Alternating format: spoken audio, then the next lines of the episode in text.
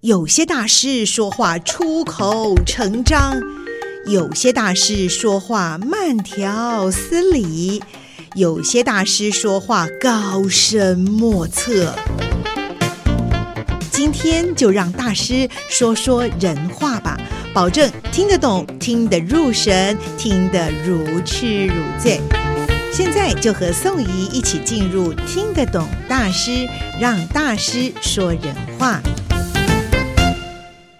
Hello，各位听众朋友们，大家好，我是宋怡，欢迎进到我们今天的听得懂大师。在今天我们非常非常的高兴哦，再度的访问到我们张连教授。先请教授跟大家问个好，您好。哎，宋怡你好，各位听众大家好啊，我们是第三次见面了。对呀，越来越开心，而且真的每次听到教授的声音，就让我们心中无比的安定。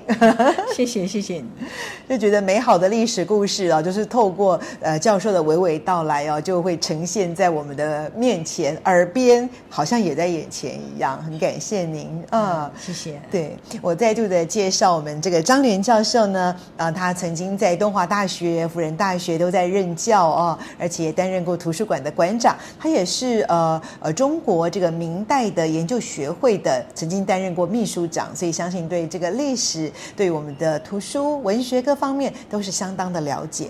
那么更开心的是呢，张连教授几次跟我们谈到的都是哦，我目前所服务的宜兰这个地方，从这里的故事出发，从呃杨世芳进士。那么在前面的两集当中，我们已经知道呃杨世芳受到中国文化的这个熏陶洗礼之后，自己已经如愿的也考上。进士，而且也曾经担任绍兴知县做过服务，甚至又回到台湾来做了很多文化传承教育的贡献。但是最特别的是哦，他其实好像创建了三座的庙宇，这一点很特别，而且都成功了哦。我这个曾经先请教过呃张教授了。首先呃，我们就知道的是孔庙，孔庙就在宜兰。我想孔庙一直是大家非常呃这个崇敬也很有代表性的，是不是？教授先为为我们从这个孔庙来谈起呢？嗯，嗯好的，好的。呃，我想。呃，孔庙它就跟这个教育有关、嗯、啊。那杨世芳他的这个贡献呢，就不仅仅在地方上啊，呃，从事教育工作，他更是啊、呃，在地方上推动建这个孔庙啊、呃，因为孔庙象征的是一个呃教育文化的呃这个，我们说它是呃这个呃。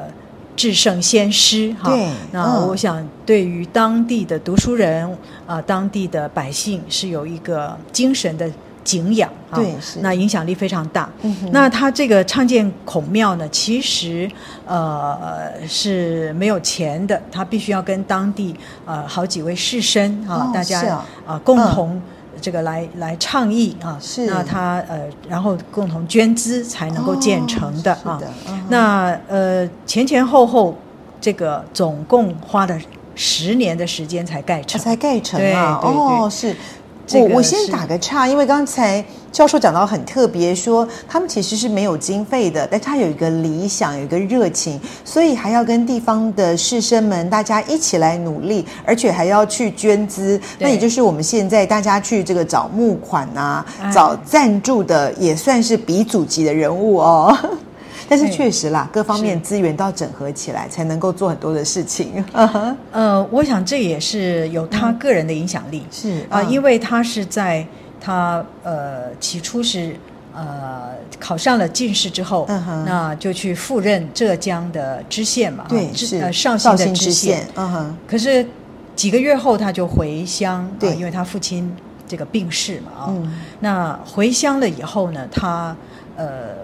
也就没有再赴任了，而他在当地的这个这个声望啊，可以说是全宜兰最具声望的人啊，因为是宜兰唯一的进士嘛，对，没错，而且还是前无古人后无来者的，非常有代表性，所以他的号召力是有的，是很强大，是很强的。那当地呢，也因为呃很多都接受了这个教育啊，所以当地的士绅也都非常的支持啊，所以呃就是你刚才说的，的确要募款。嗯、啊，募款集资之后啊，那各界都响应了嘛，所以他们有了一些经费，所以开始去啊，这个呃建这个孔庙。筹建孔庙，对，而且您说还花了十年的时间，哇，那一定是让孔庙这个建设的非常的完善吧？因为也花了这么长的时间呢。嗯、哦，嗯，对，呃，我不知道听众朋友有没有机会曾经去过曲阜的孔庙？哦，哦那就是孔子的出生地了，对，哦、嗯，那个。曲阜孔庙就是规模非常的庞大啊、uh 它有很多的，比如说我们讲一讲它的名词，像是万仞宫墙，嗯、呃，鸿门啊、uh 还有半池，半池就是前面的有一个那个水池，但是是一个半池的啊、uh 然后像是临星门、金生玉正门，对、uh -huh. 呃，大成殿啊，有、uh -huh. 崇圣祠、明伦堂等等，嗯哼哼，这些在曲阜孔庙有，在宜兰的孔庙也有。哦，所以、呃、虽然是远在台湾的东北角这个地方，但是事实上这个孔庙里面的呃各方面的配置都跟在山东曲阜的孔庙，其实就您这个研究发现是非常接近的，非常相近的，是的，是的。Uh -huh, 所以等于是宜兰。呃，这座孔庙呢，规制非常的完备，对啊，uh -huh. 那也很宏伟，uh -huh. 所以呢，一般啊，这是讲当时啊，对，那一般都说啊，全台最美的孔庙呢是在宜兰，哇，全台最美的孔庙在宜兰，uh. 大家要快来哦，我们一起去看哦，对，嗯哼。那大家听过沈葆桢吗？对呀、啊，是沈葆桢就是在同治年间的一个钦差大臣、嗯、啊。沈葆桢曾经来台湾的时候，也到了宜兰去看、嗯、啊。嗯，呃，到了宜兰，他整个走过宜兰之后呢，他说淡兰风文风啊，淡兰文风为全台之冠。哇、呃，他认为宜兰的文风相当兴盛哦，是、嗯、是。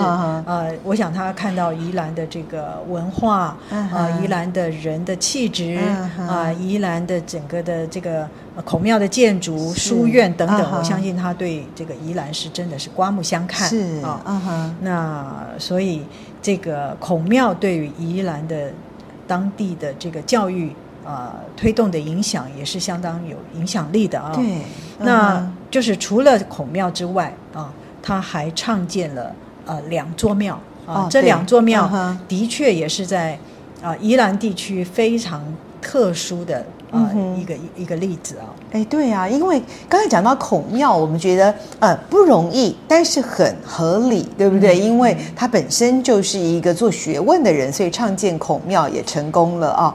那么，但是我知道第二座庙宇比较特别哦，它是在宜兰倡议，但是被建设好不在宜兰，是延平郡王祠是吧？哎，对的，是的，对，是的，延平郡王祠大家都知道。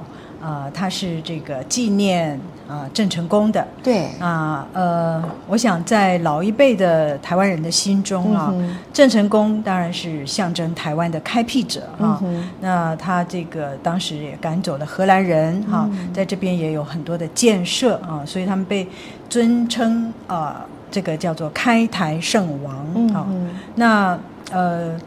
这个台湾人对郑成功的纪念是很深远的，可是大家都不晓得他在台湾只待了一年就病逝了哈、哦。这样子，他三十九岁就过世。可是他的影响真的很大耶，因为对我们来说，对不对，对？都是非常的，对于开台的历史来说，都是有有一抹这个非常重要的一个攻击的。嗯，是的，是的。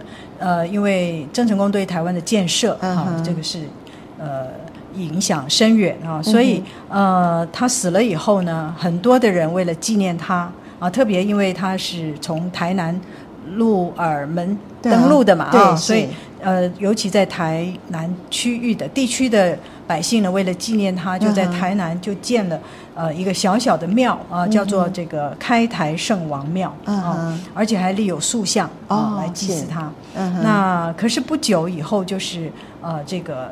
清廷啊，是。清廷就是统治了台湾嘛，所以呢，这时候啊，那些百姓为了纪念他的这些百姓呢，就是呃，多少还是有畏惧这个清廷的威严啊，所以就改为啊，这个叫做开山王庙，就名字也改了，然后也转为这个私下祭祀，不会公开了，太敢公开祭祀了。嗯，然后从这个虽然。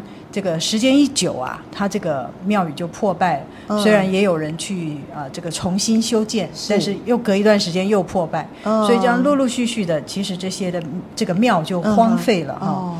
那一直到这个杨世芳啊，因为他成了这个宜兰的进士，后来也建了孔庙哈，也是呃这个嗯具有很大的影响力嘛。他后来就思考到这个呃在遥远的地方，因为他是在宜兰嘛，啊思考到这个众山之外的台南的这个郑成功的这个庙呢，呃他觉得有必要把它兴建起来啊，所以呢。呃，他就把握了一个时机，这是什么时机呢？就是当年啊、呃，沈葆桢，呃，这个钦差大臣被派到台湾来处理当时所发生的牡丹社事件、嗯嗯、啊。那牡丹社事件当然是因为日本人来侵犯台湾，从屏东地区上岸杀了很多的原住民啊。嗯、那么沈葆桢奉命来台处理这个事件，嗯、而。这个远在东北角的杨世芳就掌握了这个机会，啊，就给这个杨世芳进言啊，他写了一封文情并茂的书信给他啊，他在这里头就是意思就是要提议要为台湾建啊这个延平郡王祠是嗯，他里头有几句话真的是让人很感慨、很感动、很感动哦，哇，真的是嗯。呃，我可以简单念一下。哇，好想听听看哦。嗯哼，呃，他说的这个，呃，唯有功德于民则祀啊，就是祭祀的意思啊。那能正直而义者生啊，那明末赐姓郑成功者，他的意思就是说，郑成功啊是明末的那个那个呃那个对对当时老百姓啊有功，而并并且他的这个。呃，人格的表现是很正直啊。嗯、那么他建议呢说，呃，因为他对台湾的百姓啊有这个忠义之大可为啊，嗯、虽然圣国亦滑滚之所必及啊，在呃于立风俗正人心之道啊，那有弊于万益啊。嗯、他的意思就是说，郑成功的所有的表现节操呢，其实是可以正人心啊，嗯、可以鼓励风俗的。所以呢，是有有非常多的益处与百姓，是啊、哦，非常具有代表性，也有必要性啊、哦，有益处的，的嗯哼。所以呢，他这个上言，呃，给了呃沈葆桢，沈葆桢非常的欣赏，是。就呃立刻返回到京城，是。就跟当时刚刚上任的这个光绪皇帝建议，嗯、光绪皇帝也立马就准许。啊，是。很快的就准许，好有临场感哦，立马就准许了，然后很快的，嗯哼，呃，两三个月就在台南就动土，哦，是，哦，那八月就落成，哦，那真的是非常快速哎，三月嗯。动土，八月落成，非常快，差不多五个月的时间就完成了，而且。你有注意到吗？它所落成的地方是在台南，对，还不在宜兰，对，是在宜兰，所以你可以想到说，杨世芳在东北角的宜兰，他所建议的这这座纪念郑成功庙是在台南，对，没错，也就让呃我们特别有感觉到这是一个一个空间的。呃，一个关怀嘛，对，没错，嗯，就他的视野也很高远了，因为他觉得说对民众有益，所以他就去勇敢的倡倡建了。那沈葆桢也为他去做了反应，那清廷也马上就同意了，超有效率。是的，这当中有一个 嗯哼有趣的事哈，因为郑成功是反清复明，对，他是抗清的人。对，而现在杨世芳建议的是清廷要为抗清的郑成功建一座庙。对，那你看到清廷的表现是欣然同意，对，欣然同意，而且还蛮积极的来建设的，对，来达成的。所以这个就是呃，就是。两相共好的一件事，没错，一件美事。觉得这个建议是有益的，哦，清廷也就接纳了，对对。而且清廷的确是看重这个郑成功可以砥砺人心啊，正风俗，所以呢，呃，当时的杨世芳是建议要立专祠啊，并且呢让纳入四典啊，呃，专祠当然就是延平郡王祠，对，只单一的这个啊祭祀。郑成功，这叫专祠。是，纳入祭典是什么？是每年固定由官方来祭祀，这叫做纳入四典。哦，是，嗯，所以这个可见是一个非常重大的一个一个呃礼呃礼制啊，对，礼仪制度。嗯，而这个他所用的词的名号叫做延平郡王祠。对，而延平郡王祠是当年这个呃明末是呃这个永历帝。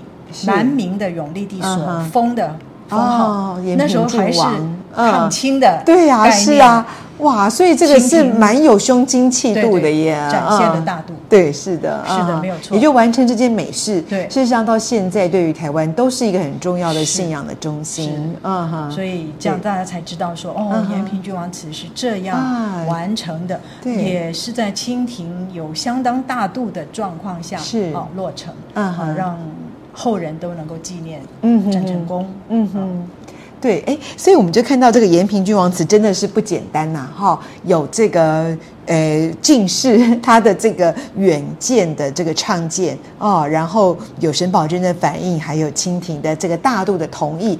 那我们在谈到说，事实上杨世芳所创建的还有另外一座庙宇，似乎又回到了。宜兰是一个，我就我来说是一个还蛮，我觉得还蛮柔美的名字。可是它里面这个祭祀的却是民族英雄啊，这点是不是也请张教授来为我们说明？嗯，好的，你说的就是碧霞宫，对，没错。因为碧霞这个名字，我们听起来非常柔美。啊，好，那碧霞宫呢，事实上祭祀的就是岳飞。嗯哼，那这个也是一个呃，当时呃。台湾面临了啊割让日本的一件事，哦、是这个在一八九五年的时候啊，因为马关条约的这个缘故，把台湾割让给日本啊。那整个台湾就这个华夏文化进入到台湾，大概经过了两百五十年啊，甚至到三百年的一个洗礼。那已经扎入非常深厚的华夏文化。啊，包含科举啦，包含他的生活形态，包含思想观念。可是，在一夕之间啊，他就被啊这个变异族统治了。是的，啊，嗯，那当然，当时很多的台湾人都是如切肤之痛嘛，哈、嗯嗯，那这个丧国之悲嘛。嗯、所以呢，呃，即使有人抗议，但是也是没有无效的啊。嗯、那呃，日本的力量就慢慢慢慢进入到。整个整个台湾，当时这个呃杨世芳也像很多的当时的士绅啊，呃也想就是离开台湾啊，到原乡去。可是他很多人已经走了啊，比较呃有有能力的也就也就回到原乡啊。那可是他没有走的原因啊。就是第一个，他年事已高，啊、哦，他当年那个时候已经六十九岁了。哦、那还有就是，他看到那时候兵荒马乱，啊、哦，人心惶惶啊，他就不忍心见这个。社会的动荡啊，就离开，所以他还是留在当地。嗯哼，那呃，也跟当地的士绅呢，就组了这个劝善局。嗯，哦，他就有机会就讲这个忠孝节义这些事情。嗯，而在这个时候，日本人到了宜兰以后啊，呃，日本人也要借重他的名望。嗯，啊，所以就呃，当时就聘他，还有另外一位士绅啊。就聘他作为宜兰厅的参事，嗯哼哼，那他也接受了。啊啊，那他接受了之后呢，呃，在当地还是有一些影响力嘛。对，第二年他就跟日本人建议啊，他说啊，我们希望能够建一个碧霞宫啊，然后呢要祭祀这个岳飞啊，就是我们一般说岳武穆王啊，岳武穆王，嗯哼。那呃也是经过一些呃这个叫做募款的啊，嗯哦、也经过一些募款，因为 哦他真的是募款大将啊，从孔庙开始啊，一直到岳武王庙啊，是的，是的，辛苦了，因为他很想去做一些事情，但是毕竟有资源嘛，哦，嗯、是的，嗯哼，所以他呃这种动员力啊，这种影响力啊，嗯、还是蛮蛮受瞩目的，对，对呃不久以后呢，当然也就筹集了这些款子，嗯、而。日本人在这个时候也同意啊，并没有制止哈，并没有制止。那呃，那我先说为什么叫碧霞宫啊哈是。这个却没有称这个岳飞庙，或者说岳武穆王庙。嗯、啊、那这个也有两种说法、嗯、啊。一种呢，就是说呃，这个岳武穆王啊，在天上的宫阙就叫做碧霞宫。嗯啊，呃，这是一个比较神话的说法。是。那另外一个说法呢，就是呃，当时呃，他们为了这个避日本人的耳目、哦、啊，所以不要直接用这个啊岳飞庙啊，啊，而是。当中呢，他用了一个词叫做“碧血丹心望小霞”。哦，是啊，碧血丹心当然一片赤诚嘛。对。啊、那望小霞，小是破晓的晓。对、啊。那就好像从这个一套一道曙光一样。对，没错。啊、就用这个、嗯，那其中包含了这个呃隐含的抗日的。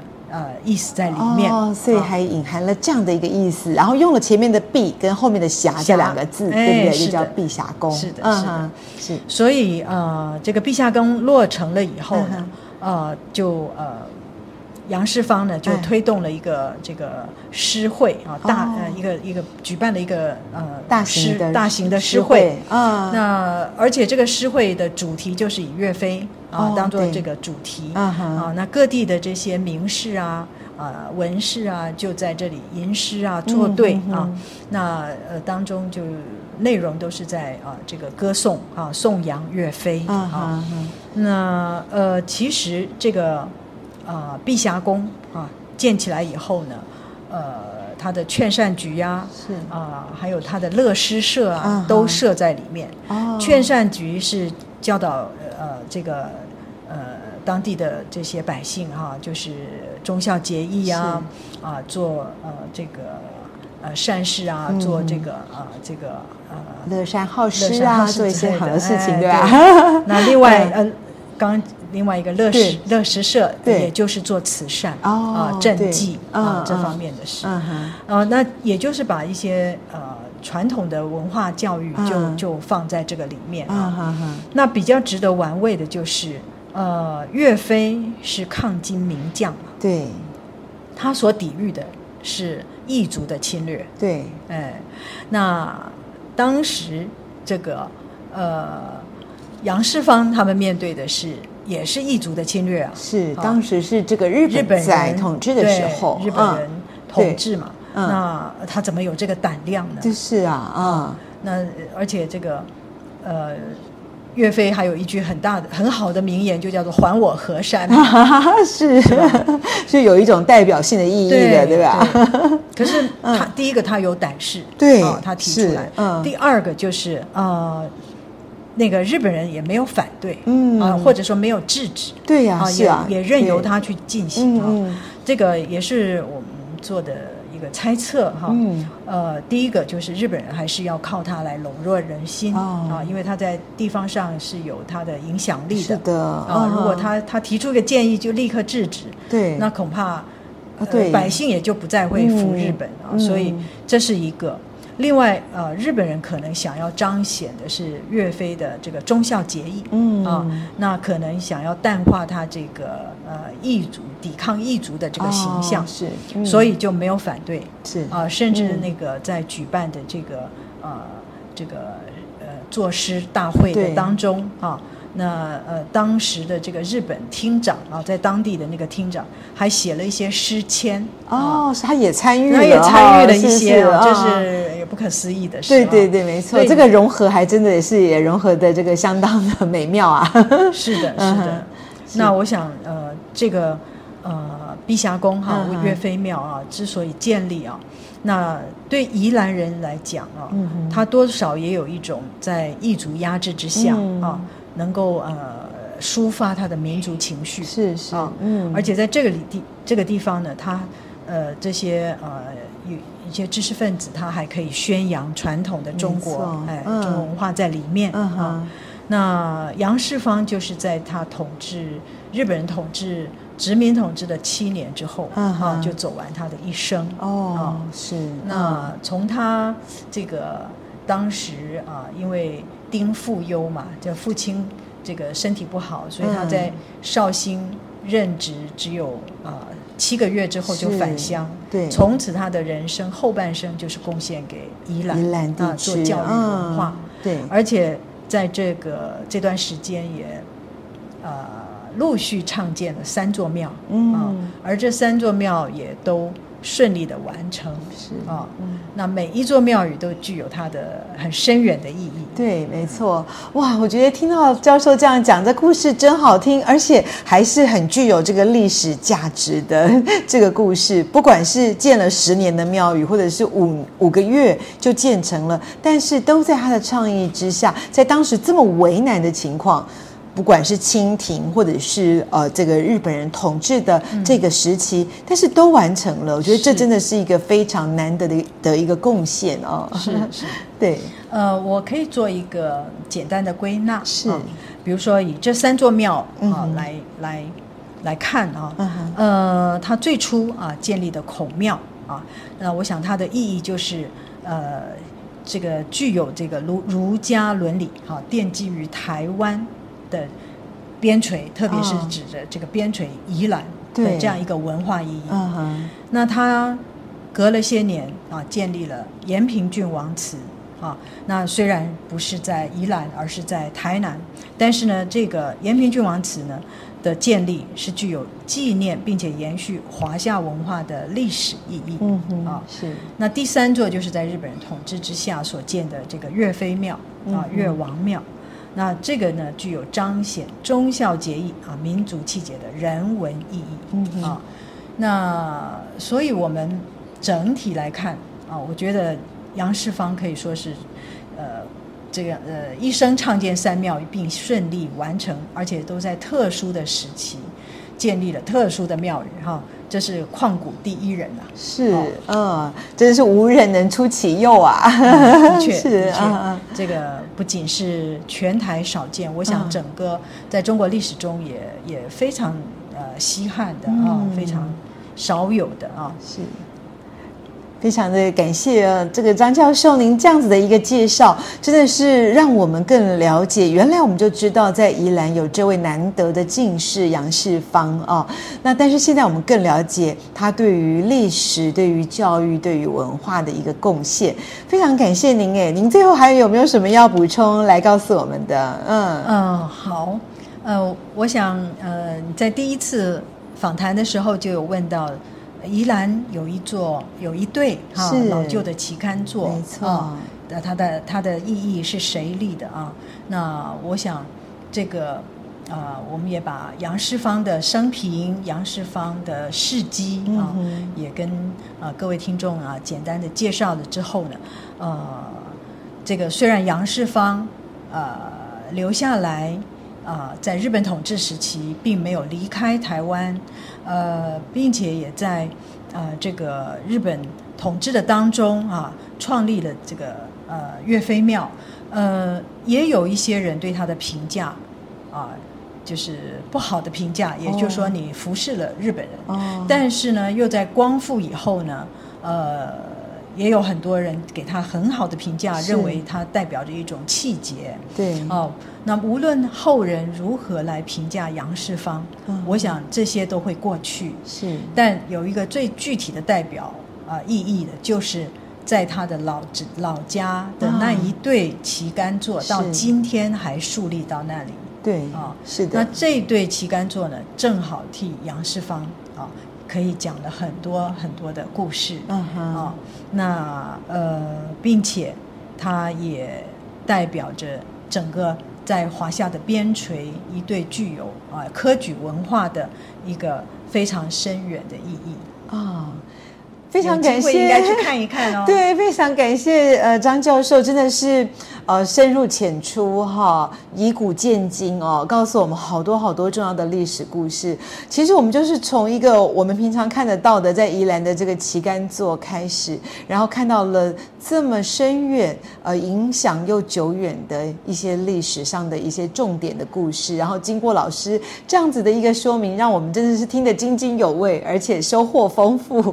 那现在。最重要的就是呢，我们就要将这些文化历史的影响呢，深根在我们的心中，同时有机会要去看一看，是 看看旗杆座，嗯，看看孔庙，然后在宜兰呢，还有这个碧霞宫，对，就是我们的这个岳武王庙啊，还有在台南的延平郡王祠，都是非常具有时代的意义的。是的，是的。好的，谢谢教授接受我们的访问。啊，不客气。我相信这个历史上这么多美好的故事，我们非常需要教授再找时间来跟我们做更多更好的分享。嗯，好的，谢谢。好，谢谢您哦，谢谢，谢谢，下次见。嗯，下次见，再见，拜拜，再见。